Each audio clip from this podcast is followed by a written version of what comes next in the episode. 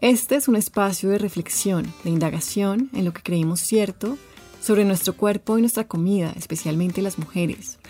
La verdad, cómo nos sentimos con nuestro cuerpo, con nuestro plato, son aspectos de vivir muy grandes. Por eso en este podcast se abarcarán muchos temas inesperados. Hablaremos de otros mandatos incrustados, de esas creencias tipo yo debería que nos atormentan. Deberíamos ser más flacas, más disciplinadas, cuidarnos más, ser más de esto, menos de lo otro.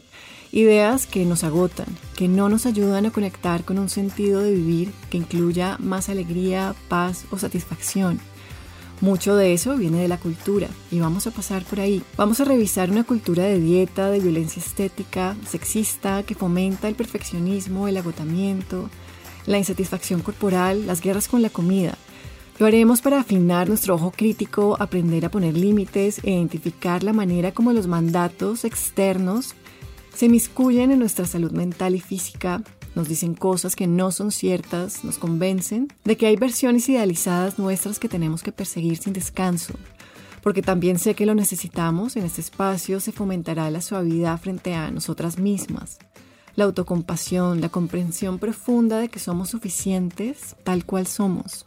Yo soy Camila Cerna, soy la autora del libro Yo debería ser flaca, soy coach y me dedico a conversar con las mujeres sobre su relación con la comida, con el cuerpo y todo eso que se teje en el medio. Así que bienvenidas. Caracol Podcast presenta Yo debería ser flaca con Camila Serna. Yo hace rato tenía ganas de hablar del tema de los niños y para hacerlo no se me ocurrió una mejor persona que Claudia María Saavedra. Ella es psicóloga humanista con enfoque gestalt se especializa en niños y jóvenes y tenía ganas de entrar en este mundo de los niños porque hacerlo es una invitación profunda a conocernos a nosotros mismos, a entrar en un universo que muchas veces no entendemos desde una mirada muy adulta, pero los niños nos reflejan todo, ¿no? Y hay partecitas nuestras, la llamada niña interior, niño interior, que yo creo que existe, y no es porque haya un niño adentro, sino hay unas partes nuestras que tal vez se congelan eh, en nuestra infancia, que no reciben lo que necesitaban. Y esas partecitas también anhelan, requieren, disfrutan. Y ah, lo podemos entender o ver mucho más cuando entramos en contacto con este mundo maravilloso de los niños. En esta conversación con Claudia María tuve varios momentos de claridad.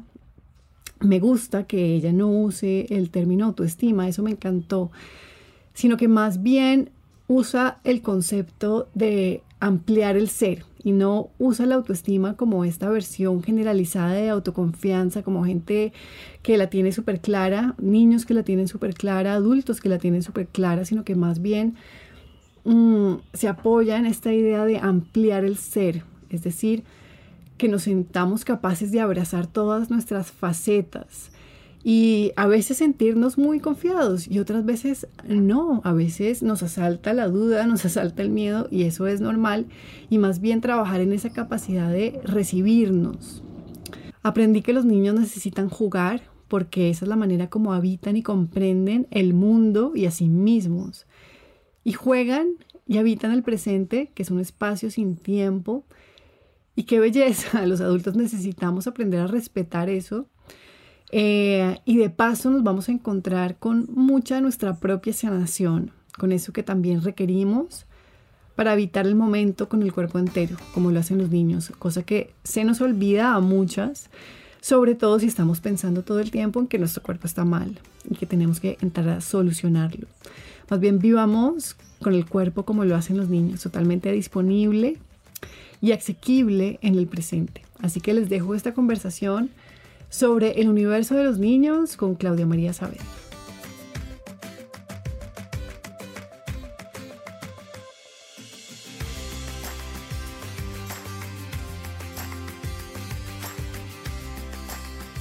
Bueno, hola a todos y todas. Bienvenidos, bienvenidas. Hoy tengo una invitada maravillosa, me siento súper en confianza además. Hola, Claudia, ¿cómo estás? ¿Cómo te ha ido? ¿Cómo estás hoy? Hola Cami, muy bien. Estoy muy contenta hoy porque está haciendo un día súper soleado acá arriba en la calera, estoy en mi casa ah, y eso ya hace que el día empiece bonito. Bien, súper. Bueno, quiero que le cuentes a la audiencia un poquito de quién eres tú, a qué te dedicas. Vale.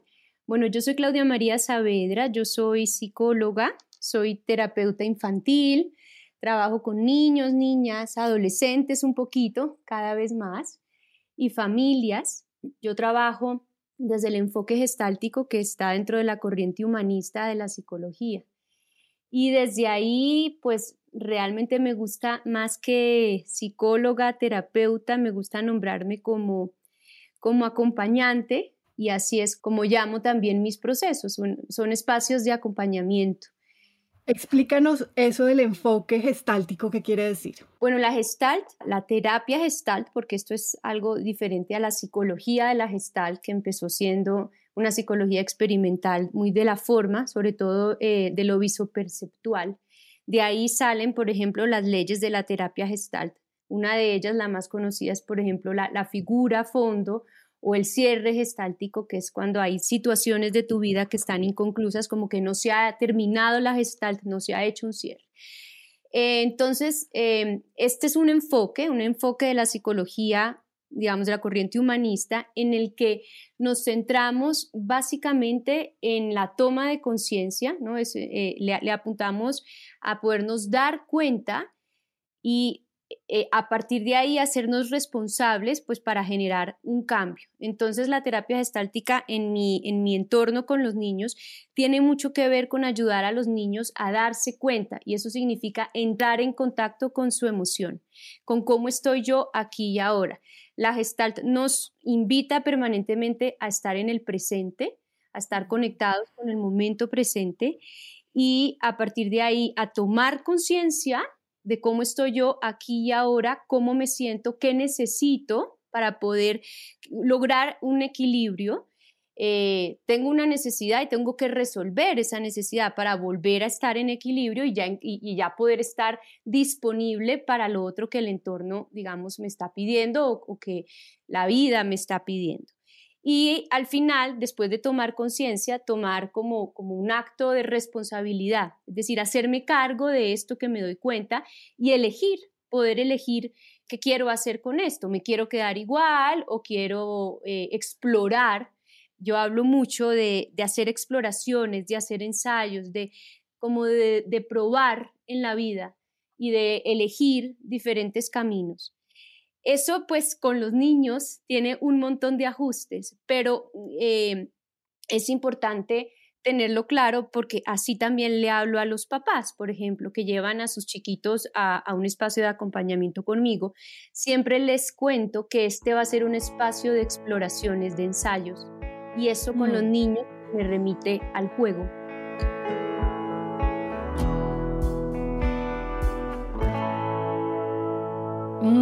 Y el juego, yo quería entrar ahí porque una de las cosas que me ha gustado mucho de tu enfoque es este tema del juego y ver a los niños jugar. ¿Y ah, qué te dice a ti el tema del juego? Cuando tú ves un niño jugar, ¿qué información estás recibiendo? Bueno, cuando yo veo a un niño jugar, veo a un niño, ¿sí? es oh, decir, Yo, yo, yo lo puedo ver y me puedo conectar con él eh, en su esencia más pura porque además no todos los niños juegan a lo mismo, no todos los niños juegan igual, no, el mismo niño, la misma niña no juega igual siempre que va al espacio terapéutico. Entonces el juego es como el lenguaje con el que yo me puedo comunicar con los niños. Y a veces es fácil, digamos, a veces fluye y otras veces, pues no. También me encuentro con niños que no juegan, y cuando me encuentro con niños que no juegan, pues normalmente me encuentro con niños que no le están pasando bien, si no pueden jugar. El niño que está sentado la hora de la consulta, del espacio, en el sillón, como si fuera un adulto, que, que su mm. lenguaje es, es, la palabra únicamente, entonces me encuentro que normalmente es un niño que está bloqueado en algún aspecto. Entonces, realmente el juego se convierte como, como el lenguaje, como el medio de comunicación con los niños. Claro, y, yo quiero que entremos en el mundo de los niños, que me parece de lo mejor que hay, pero también eso obviamente nos lleva al mundo de los adultos, porque ese niño que está sentado en el sillón que no juega, pues me imagino que, que paso a seguir es hablar con esos papás o cuidadores y ver qué está pasando ahí, ¿cierto? Sí, a veces los papás lo saben y por eso está el niño allí, ¿no? y yo eh, hacemos como un, un, trabajo conjunto porque cuando también me encuentro con, con que cuando el niño no juega, tampoco hay mucho juego en esa familia. Y juego no me refiero necesariamente a, a jugar con juguetes, eh, digamos, al, al, juego clásico como nos lo estamos imaginando, con un montón de, de, de cosas tiradas en el piso, no, eh, cuando hablo de juego hablo de, algo mucho más grande. Hay niños que son muchos más, mucho más corporales, hay niños que juegan con la palabra. Por ejemplo, un niño que quiere leer, ese es su juego, ¿verdad?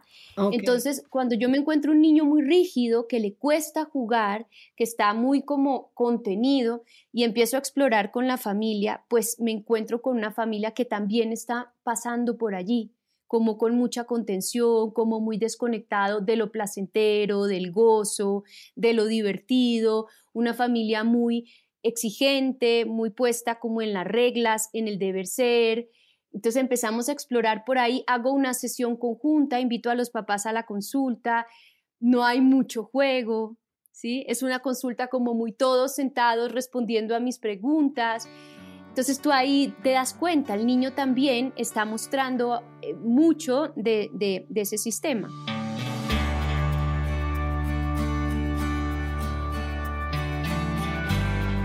¿Y qué tan receptivos somos los padres para que nos digan que no sabemos ya jugar? Pues hay unos más receptivos que otros. Me imagino, claro. ¿Y qué podemos hacer para aprender a jugar? O sea, es que es tan importante no, yo creo que debería haber un tipo como de parque para nosotros y, ponernos a saltar, aunque yo sé que todos eh, los juegos son diferentes, pero qué importante conectar como con eso, ¿no? Con esa parte nuestra que está ahí latente. Cami, pero yo creo que ahí lo importante, porque los niños se dan cuenta cuando el juego es forzado. A mí me pasa en el consultorio. Claro, a mí me pasa. Que hay días que yo de pronto no quiero. Ajá. Sí, y, y, yo cojo el muñequito y me dicen así, no, no estás haciéndolo bien, no estás jugando bien, no, no está igual a la vez pasada. Ellos se la pillan cuando uno está haciéndose el que juega, ¿no? No, pero yo estoy hablando de un juego auténtico. ¿Cómo nos conectamos con un juego auténtico nosotros los adultos? Un juego auténtico.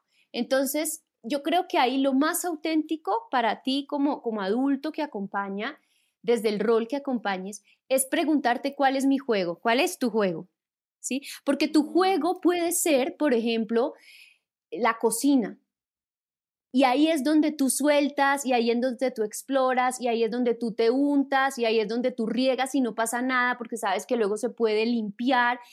Y eso es lo que conecta, ¿sí? Es, es, ese es el juego. El niño termina haciendo de todo un juego, esa es la realidad. Entonces el niño entra a la cocina, te ve tan relajada, te ve sonriendo, te ve tan chévere, que, que pasa un momento muy divertido y ahí están jugando, ¿sí?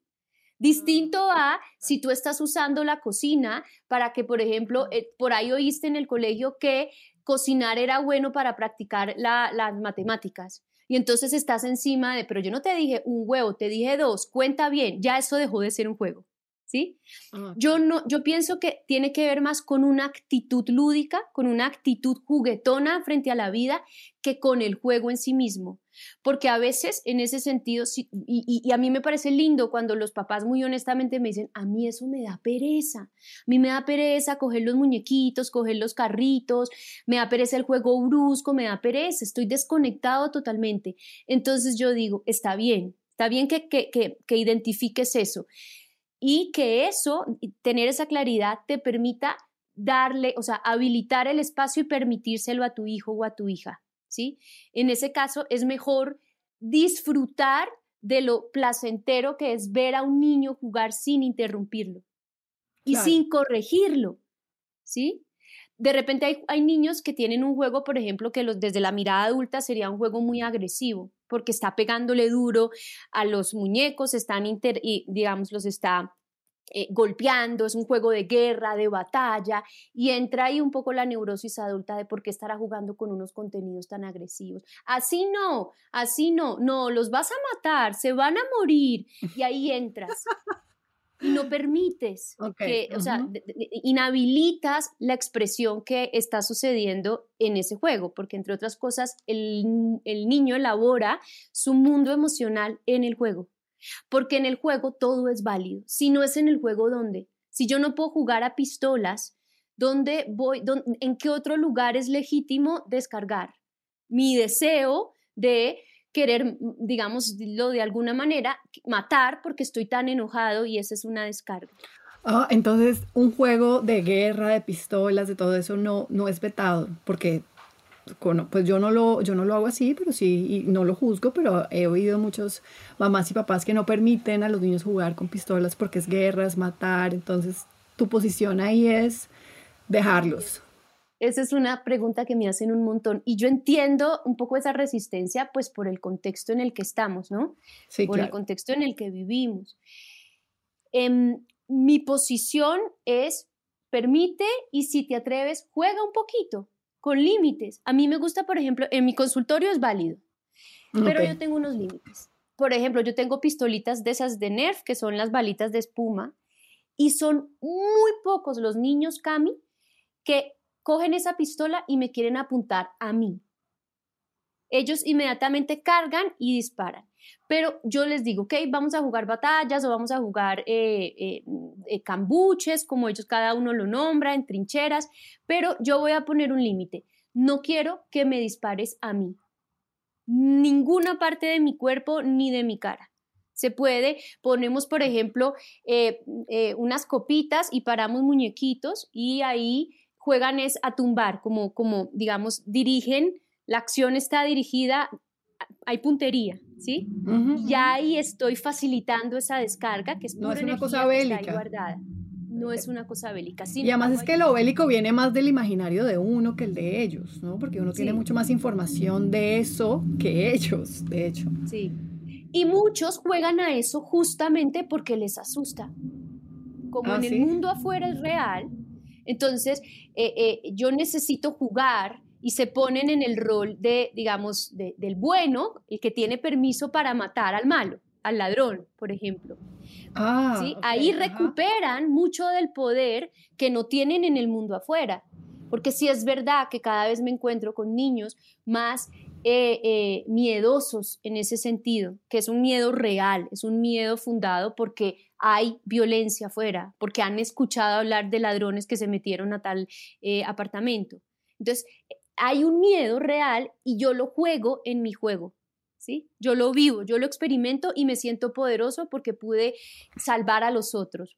Y normalmente lo que sucede en estos juegos, que es muy curioso y es la forma de reparar que el niño encuentra, al final algo hace el niño para que los que estaban muertos resuciten, ya sea porque tienen mil vidas o ya sea porque tenían ahí el antídoto de no sé qué o revivieron o vino una hada mágica y los revivió. Fíjate que los mismos niños no toleran haber matado, ¿sí? En su mismo juego al final resuelven que todo el mundo vuelve y revive y los malos se vuelven buenos y todos están contentos.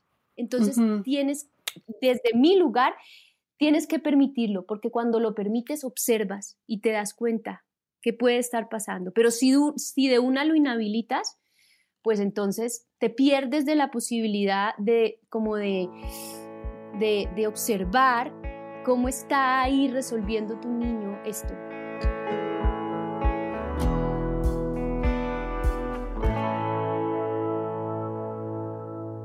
Bueno, tengo dos preguntas. Entonces, primero, ¿qué tanto debemos proteger a los niños de eso externo que ocurre que a veces es muy trágico? O sea, nos debemos quedar callados muchas veces sobre lo que ocurre y simplemente no decirles que no escuchen, que no sepan o que sí sepan. Esa es una pregunta. ¿Sí? A ver, sí, es, es, bien interesante tu pregunta.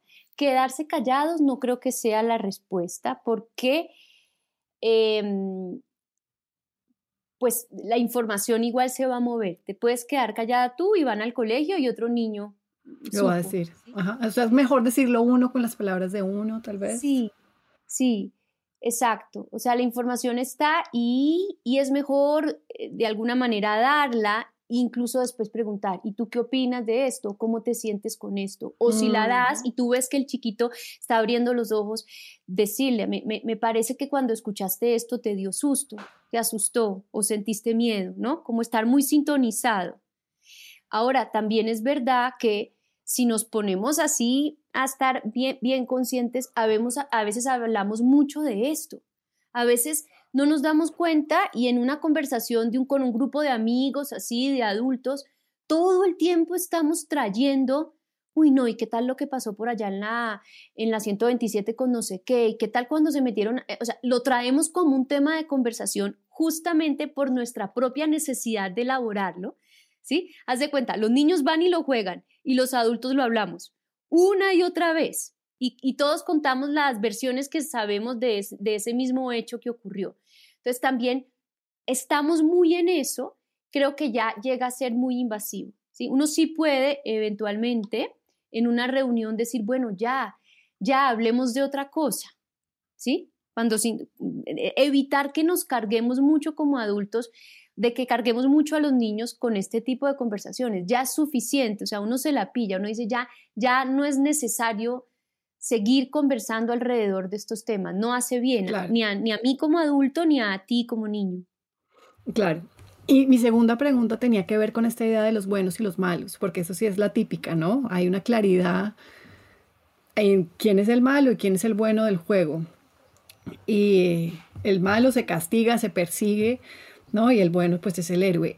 No sé si yo le estoy metiendo mucho mucho papeleo mental, pero no será bueno también como generar matices entre las personas y que ellos van entendiendo que realmente esa distinción no es tan así, ¿sí? Que como que los buenos y los malos es, es una ilusión. Realmente todos tenemos lo bueno y lo malo adentro potencialmente, ¿sí? Claro. Y es que pasa una cosa muy curiosa, Cami, es que era lo que decía ahorita. Normalmente eso es una etapa también. Es una etapa por la que atraviesan en el juego, que es la etapa de los bandos, que es la etapa como de, las polaridades. Y el niño obviamente se pone en el lugar de los buenos. ¿Por qué? Porque el, bueno está habilitado para ser malo. ¿Sí? Ah, no, pero es que yo tengo que ser malo porque eh, tengo que salvar al mundo pero igual el bueno mata, el bueno pelea, ¿sí? Entonces ellos ahí están protegidos porque no quieren ser señalados como malos. Pero también el mismo juego, el que se pone de malo, está explorando su parte mala. ¿Sí? Entonces a mí me gusta mucho cuando en el proceso los chiquitos, por ejemplo, eh, empiezan a, voy a poner... Está integrado, está integrado. Exacto, es que el juego le permite integrar. El niño o mm. la niña que empezó siendo tan dulce, tan bueno, solamente eligiendo personajes buenos y de repente se anima a ser el malo, yo aplaudo, digo, ay, qué delicia, porque está queriendo jugar al malo, quiere decir que está encontrando en él esa parte poderosa. Claro, claro que sí, entiendo. Entonces, sí, digamos que eh, respondí con algo que no me estabas preguntando, quizás, porque, no, no, no, pero sí estoy de acuerdo contigo. En que sí, eh, no solamente hay, hemos dicho, todos tenemos del bueno y del malo. Y por eso es chévere después, cuando yo, por ejemplo, recojo eso en el espacio, que los llevo, por ejemplo, a dibujar.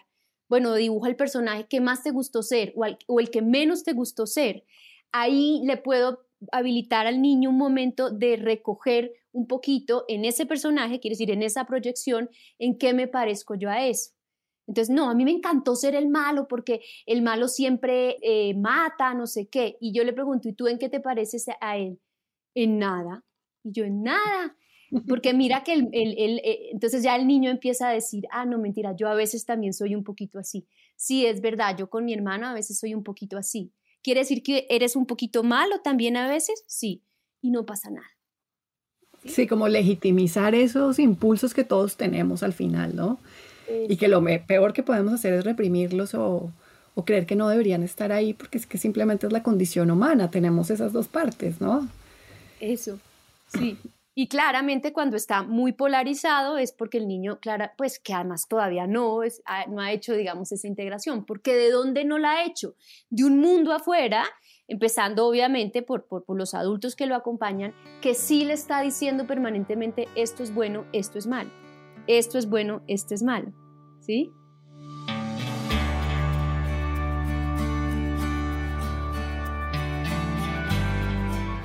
Y quiero volver al tema del presente, de estar en contacto con el presente como parte de este enfoque gestáltico.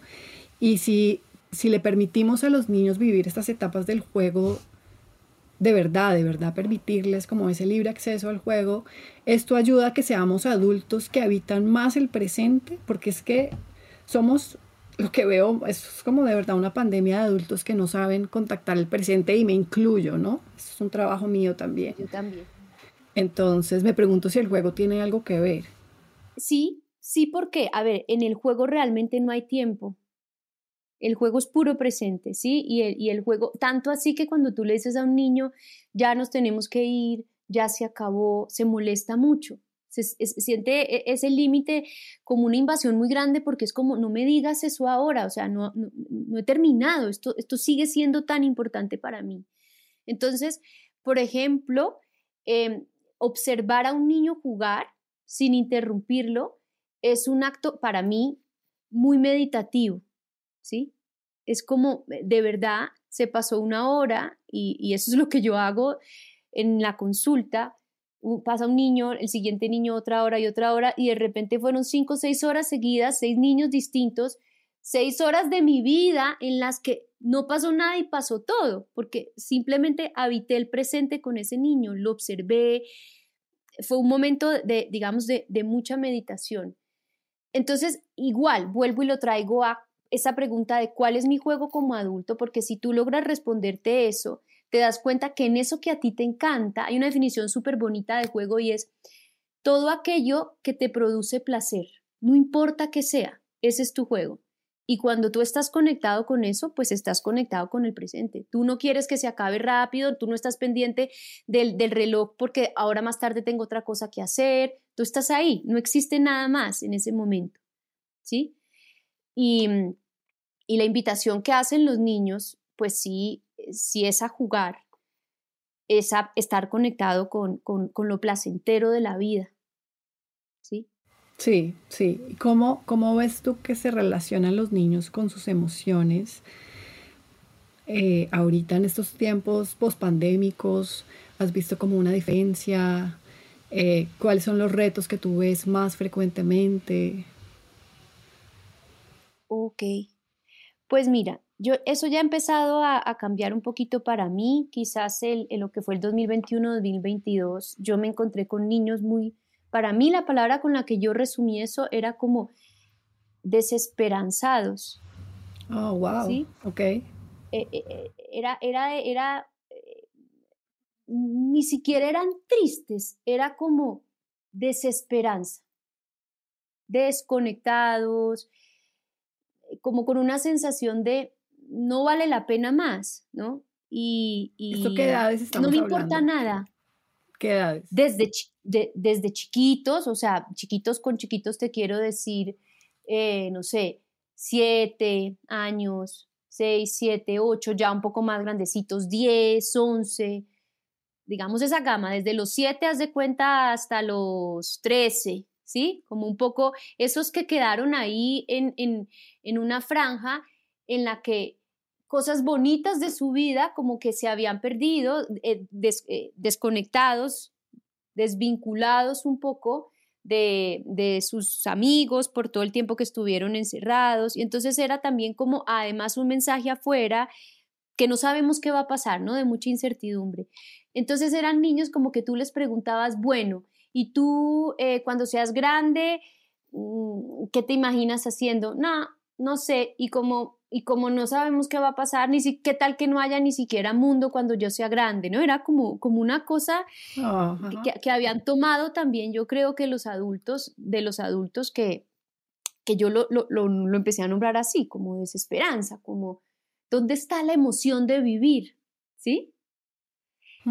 sí. Em, Después también me encontré con niños o me he encontrado con niños con, con mucha ansiedad y es una ansiedad muy puesta como en la ejecución, en hacerlo bien, en no lo estoy pudiendo hacer bien. Niños que volvieron al colegio ya a lo presencial y que entonces empezaron a em, tener dificultades en el aprendizaje, pero nunca las habían tenido. ¿sí? No estábamos hablando de problemas de aprendizaje que normalmente son de orden, digamos, más eh, em, porque hay alguna fragilidad identificada muy temprano, entonces tienen unos estilos de aprendizaje distintos, sino que de repente empezaron a bajar, a estar desatentos, desconcentrados y muy ansiosos. Entonces, por ahí me llegaban niños que habían pasado por, por, evaluaciones por neuropsicología, con neuropsicólogo, para ver qué era lo que estaba pasando, si había algún tema atencional, cognitivo, de memoria, y todo estaba perfecto y la conclusión de la valoración era, el origen es de tipo emocional. Ah, ajá, sí, qué sorpresa, ¿no? Sí, sí. sí. era un poco bueno porque no empezaron por ahí, todo está bien, sí hay un, digamos, un bajón, pero todo es de tipo emocional. Y entrábamos a explorar y claro, había mucha ansiedad de no, de no lo estoy haciendo bien, me estoy equivocando, no lo sé hacer, no puedo, no entiendo nada. Y eso tenía que ver mucho con lo que había sido la educación virtual en casa. Ah. porque fueron momentos también de, de pesadilla. De, de pesadilla y de unos papás que obviamente no tenían por qué saberlo hacer, que muchos presionaron, que muchos hubo ahí conflictos, ¿no? De, de, mi, mi, papá o mi mamá me regaña, yo no entiendo nada, no me sabe explicar y una mirada adulta muy puesta ahí permanentemente en los niños y los niños se fueron al colegio ya. O se, se fue esa mirada, entonces ya no estaban sabiendo si lo estaban haciendo bien o no lo estaban haciendo bien, estaban como, ¿quién me va a decir si lo hice bien o mal? Muy inseguros de sí mismos y con pues la exigencia del colegio. Entonces, eh, hubo también niños con ansiedad y toda esa parte de ansiedad ya no tanto en lo académico, sino en lo social, ¿sí? Es como volver al colegio, volver a lo presencial, volver a establecer vínculos, me cuesta, ¿sí? No me siento tan seguro.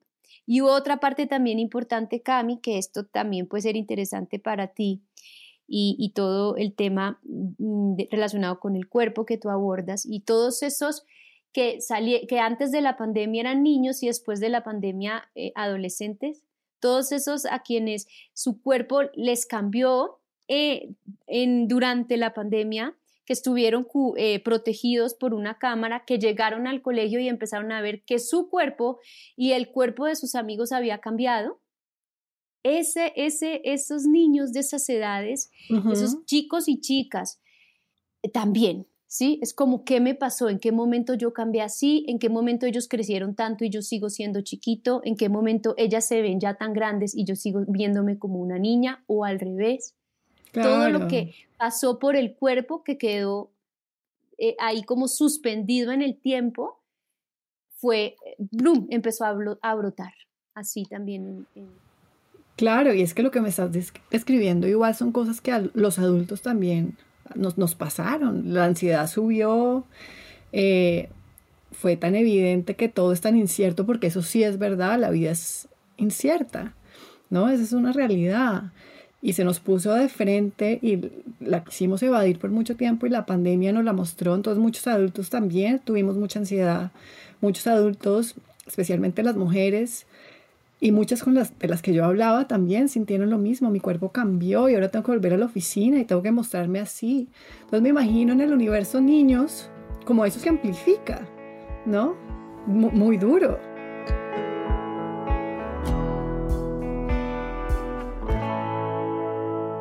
¿Y has sentido que se ha venido regularizando todo esto? Porque dices que, que ahora ha cambiado un poco.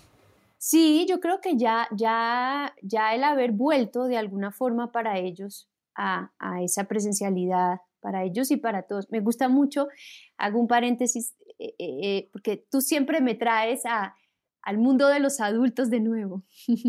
Sí. y, y, me ayudas como a, ok, o sea, como ese espejo eso, ¿no? Entonces, em, eh, esto una vez ya se volvió a la presencialidad, una vez ya se volvió a, e, están en ese, en ese eh, vivir en esa experiencia de lo social, por ejemplo, ya están puestos en el juego, ya no hay dónde más ni cómo más escapar. Si mucho los pocos que siguen yendo a mi consultorio con tapabocas, cuando ya tapabocas no es necesario, pero les sigue sirviendo ese tapabocas, por ejemplo, para proteger cierta inseguridad. Pero más allá de eso, ya tuvimos que volver, ya es evidente, es decir, ya estamos todos otra vez puestos en escena. Y ahí es cuando eso te facilita sí o sí entrar a afrontar eso que te está pasando, ¿no? Es, mucho más fácil ya eh, eh, ir a la práctica con eso que que se quede aquí en tu mente como una anticipación, porque eran los niños que eran, estaban muy, ¿y qué tal si? ¿Y qué tal si? ¿No? Como muy en, en, el mm. futuro anticipándose y ya, pues ¿qué tal si? ¿Y qué tal si nadie me habla? Pues mañana vas a ir a la fiesta y si nadie te habla, el próximo, la próxima semana que nos, vemos, que nos veamos me cuentas si nadie te habló ya podíamos pasar a la experiencia, que es lo que es tan importante. Porque es que lo más duro de la ansiedad es vivir patinando en el futuro, ¿no? Porque ahí patinas eternamente porque eso es algo a lo que tú no llegas. Está, está en tu cabeza nada más.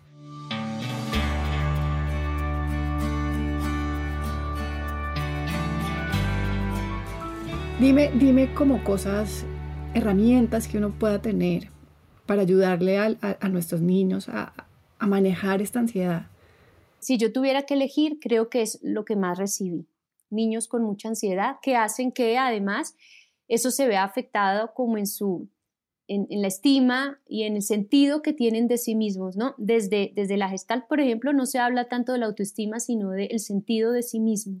¿Cuál es la diferencia? Y lo que uno quiere, no, yo creo que es más un tema conceptual. Lo que quiero decir es eh, eh, en el sentido, cuando yo hablo de que yo quiero como objetivo terapéutico que los niños amplíen el sentido de sí mismos, quiere decir que tengan la imagen de sí mismos más amplia posible, ¿verdad? Ok. Eh, a veces la autoestima está como concepto cuando los papás llegan y me dicen, no, es que eh, queremos que mi niño tenga unas sesiones contigo porque lo vemos con una autoestima muy bajita. Es esa parte de la autoestima en la que seguramente el niño se está nombrando a sí mismo, pues de una forma no tan amable o está dejando de creer en sí mismo y bueno. Pero eso angustia mucho para un adulto que un niño, digamos, se esté considerando poquito y no todo lo que es. Claro. Y dentro del, eh, del, del mm, sentido de sí mismo, yo siempre le digo al niño, ok, sí, esa es una partecita, o sea, tú estás pensando eso de ti ahora, yo no te voy a hacer cambiar de opinión. Tú, ¿a ti te parece que, tú, que tú no eres lindo, que tú no eres linda? ¿A ti te parece eso? ¿O a ti te parece que tú no eres tan agradable? Ok, así es como tú te estás sintiendo contigo mismo hoy. Y yo no puedo quitarle eso al niño, yo no le puedo decir, no seas tan bobito, tú eres súper chévere, tú, tú eres súper lindo, no pienses esas cosas, yo no lo puedo invalidar así. Él hoy está sintiéndose así consigo mismo. Yo lo que quiero es que él amplíe eh, el, sentido de sí mismo para que él pueda darse cuenta que es verdad que a veces se siente así consigo mismo, pero otras veces se siente muy bien consigo mismo. Me gusta mucho esa idea porque abarca mucho más. No es como enfocarse en una autoestima inquebrantable, sino en lo que dices, algo amplio que abraza todo lo que uno es. Eso, eso es, tal cual lo nombra súper bonito. Tener una buena autoestima no es creerme siempre que soy lo máximo. Eh, sí, Tener una buena autoestima no es no sentirme insegura de mí misma o no dudar de mí. O mira, si la gente... Es saber que hoy puedo estar dudando. Eso, es, eso a me parece espectacular y yo creo que si lo entendiéramos más así, habría mucha más paz y sanidad mental porque sabríamos que no hay nada idealizado que perseguir, sino que ya estamos bien, ya somos lo que somos, ¿sí? Y, y trabajaríamos desde ahí, no desde perseguir que hagamos todo bien o que nunca nos sintamos mal y toda esa cantidad de cosas. Me encanta. Y, me haces pensar en una, una, una consulta que me hacen mucho los, las familias, ¿no? Los padres. Es, se oye mucho así, es que yo quiero que le des herramientas para que se empodere. Y yo entiendo de dónde viene eso, porque es la percepción, es la percepción de que eh, yo lo veo muy frágil, la veo muy frágil, no se sabe defender, el mundo afuera es tan cruel que necesito que sea más, más fuerte y que se sepa defender. Y yo a veces quedo como, mm, como que, ok, ¿qué, hago con esto? Porque, y, que, y, y, que, y, y por qué no hacemos todos también que el mundo sea más más dulce. no sé si soy muy romántica en lo que quiero decir, pero es por qué las soluciones que se empoderen y que sean algo que no son, porque suele pasar que el niño que llega con sus papás deseando que se empodere y que tenga herramientas, es un niño que no, no es así. Es un niño que sus herramientas no son desde el poder, desde la confrontación, sino herramientas mucho más sutiles. ¿sí? y entonces mm, querer que tu niño se empodere es, eh, primero, invalidar sus formas y segundo, sembrar en él una expectativa de alguien que no es. Y eso puede ser muy frustrante para el niño, porque cuando a ese niño, ese papá o esa mamá le da el mensaje, entonces tú te tienes que defender. Y si te vuelven a decir eso, ¿qué es lo que tú tienes que decir? ¿O qué es lo que tú tienes que hacer? Y el niño vuelve al contexto, vuelve a estar en juego, le vuelve y le pasa la situación y no se sintió capaz, ya no solamente se va a sentir mal porque no pudo hacer nada, sino también le quedé mal a mis papás. Claro. No fui capaz de ser fuerte como ellos me dijeron que tenía que ser. Sí, y yo creo que nos confunden mucho estas frases que es como, te lo voy a decir en inglés porque es un eslogan que veo mucho como en redes, que es Strong is the new beautiful. Sí, como fuerte es el, Sí, sí, me entiendes. Y ahora como la persecución del coraje y de la fuerza y del empoderamiento. Y, y, yo creo que eso solo cuenta un pedacito de la historia. Solo cuenta un pedacito de la historia y un pedacito además que parece tenerle mucho miedo a lo vulnerable, a entrar en contacto con la vulnerabilidad. Vulnerables no, frágiles no. Eh, también todo depende, terminan siendo eh, pues eh, términos conceptuales, ¿no? Uno, puede también llenar ese ser fuerte de otras, de otras cosas, ¿no? De, otros, de otros contenidos, ¿no? Es, para que no se quede solamente la imagen pues del fuerte que es al que no le pasa nada y no se deja de nadie.